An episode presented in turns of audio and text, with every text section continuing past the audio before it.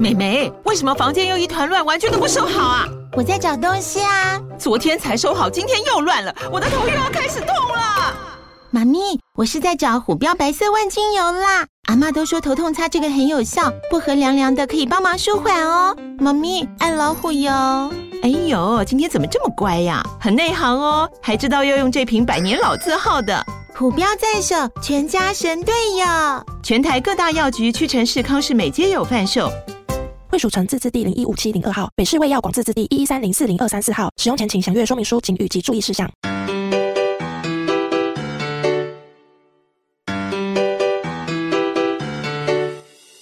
小朋友，你在哪里呀？在这里。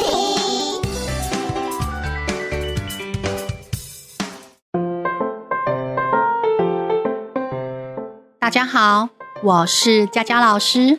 小朋友。你们有做过什么勇敢的事吗？故事中的小裁缝，他很会帮别人做衣服哦。有一天，小裁缝做了一件很勇敢的事，到底是什么事呢？就让我们一起来听《勇敢的小裁缝》。原作者是格林兄弟，由夏林英改写，图画作者是艾维·舍尔维亚。从前有一位小裁缝，他很会帮别人缝补衣服、制作裤子。有一天早晨，小裁缝正在修补衣服时，听到窗外有人在叫卖果酱。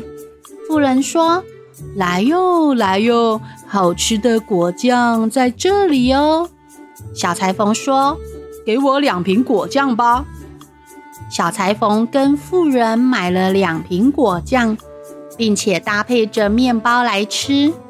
甜甜的果酱面包吸引了一大群的苍蝇飞来。苍蝇在果酱面包上大吃特吃。小裁缝生气地说：“嘿，是谁请你们来吃我的果酱面包啊？”小裁缝拿起抹布打了下去。至少打死了七只苍蝇。小裁缝得意地说：“哼，其实我蛮厉害的嘛。”小裁缝心里想：“这个事情应该要让镇上的人知道。”于是他给自己做了一条腰带，腰带上绣了几个字：“一下打死七个。”接着，小裁缝系上腰带，带着一块干乳酪。就出门去喽。路上，小裁缝发现一只小鸟正卡在树丛中，于是他把小鸟抓起来，并放进口袋里。走着走着，他遇到了一个大巨人。小裁缝对大巨人说：“我要去外面闯荡，你要不要跟我一起去呀？”巨人说：“哼。”跟你这个小不点吗？小裁缝说：“你不要小看我哦，并且骄傲地露出了腰带上的字，一下打死七个。”巨人以为小裁缝一下打死七个人，非常的佩服。但是啊，他还是想试试看小裁缝的身手。巨人拿起一块石头，用力一捏。石头居然滴出水来耶！巨人和小裁缝说：“你来试试看。”小裁缝掏出干乳酪，轻轻一捏，乳酪汁一直冒出来。小裁缝得意地说：“你看，我更厉害吧？”巨人不甘心，他又捡起一块石头，扔向空中。石头飞得好高，过了好久才掉下来。巨人说：“小不点，轮到你了。”小裁缝从口袋里拿出一样东西。小裁缝说：“我扔的东西永远不会掉下来哟。”他将手中的东西一抛，手中的小鸟立刻飞走了。巨人看到后，非常的惊讶。接着，他们又来到了一棵倒下的大树前。巨人说：“你这么有本事，那就帮我把树抬出森林呢。”小裁缝说：“那你扛树干，我抬树枝和树叶吧。”巨人一下子就抬起树干，而小裁缝却坐在后面的树枝上。巨人没有回头看，他就这样扛着树，还有坐在树枝上的小裁缝上路了。走了一段路，巨人累得走不动了，他喊着：“我要松手喽！”这个时候，小裁缝立刻跳下树干。假装抬着树对巨人说：“亏你长得这么大，连一棵树都扛不动。”最后，巨人邀请小裁缝到巨人山洞，小裁缝也答应了。巨人让小裁缝在床上睡觉，可是床实在是太大了，小裁缝最后窝在小角落边睡着了。到了半夜，巨人用大铁棒把床劈成两半。他想，这次小裁缝一定被他砍死了。隔天一早，巨人看见小裁缝竟然还活着，吓得立刻逃跑了。小裁缝离开山洞，继续往前走。他来到了一个国家。因为走的实在是太累了，小裁缝就躺在草地上睡着了。而腰带上的刺绣文字一下打死七个，引来了人群的围观。哎，你看他腰带上系着什么字啊？一下打死七个，好厉害哟！他就是我们要找的英雄。因为啊，这个国家正在打仗，他们需要勇士，于是大家赶紧向国王报告。国王邀请小裁缝加入军队，小裁缝在军队很受尊敬。其他军官总是担心，如果和小裁缝吵架，会有七个人被打死。哎，他们都很害怕，于是向国王辞职了。这些军官一个一个都走了，国王很伤心。为了一个小裁缝，竟然要失去这些忠诚的军官。国王为了要试试看小裁缝的能力，决定找个难题给他。国王说：“如果啊，小裁缝你能够杀死森林里的两个巨人，我就把女儿嫁给你。”再送你半个王国。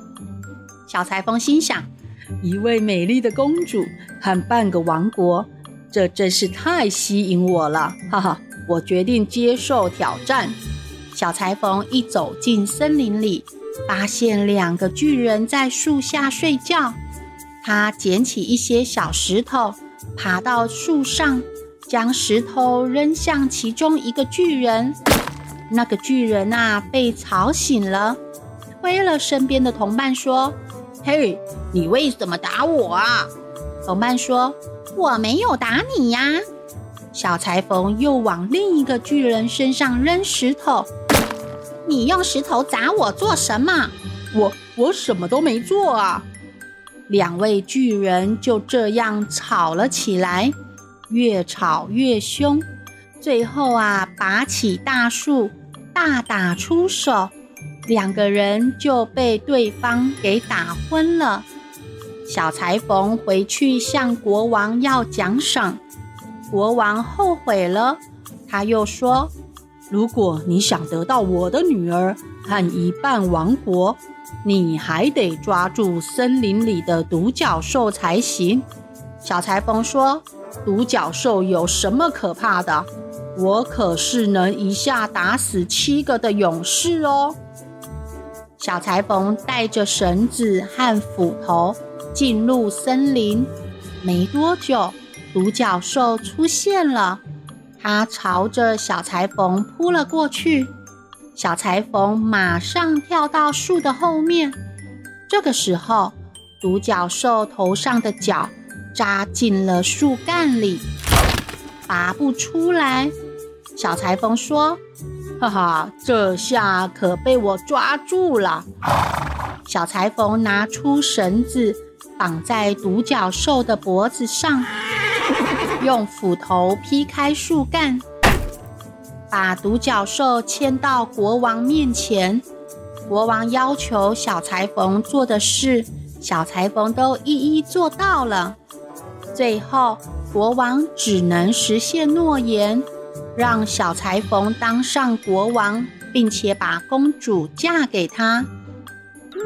有一天晚上，小裁缝和公主正在睡觉，小裁缝说着梦话：“哎。”快去把夹克缝好，裤子补一补，不然就让你知道我的厉害。